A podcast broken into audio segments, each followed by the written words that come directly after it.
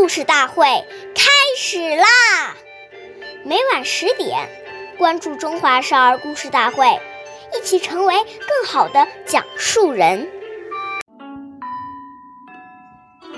岁月易流逝，故事永流传。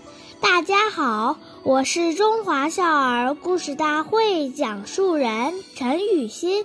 今天我给大家讲的故事是《祢衡的遭遇》第三十四集。祢衡是东汉时期的大才子，学识过人，就连当时的著名文学家孔融也很佩服他。但是祢衡依仗自己有一才华，看不起别人。见了人很没礼貌。他说：“最著名的是孔文举、孔融，其次是杨祖德，其他人均碌碌无为，不足称道。”由于他的高傲，最后引来了杀身之祸。孔融把他推荐给曹操。曹操看他傲慢无礼，所以不重用他。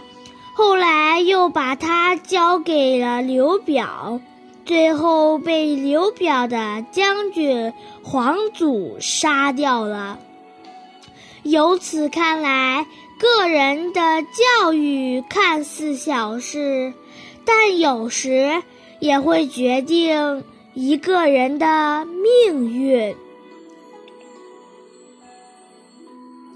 下面有请故事大会导师王老师为我们解析这段小故事，掌声有请。好，听众朋友，大家好，我是王老师，我们来解读一下这个故事。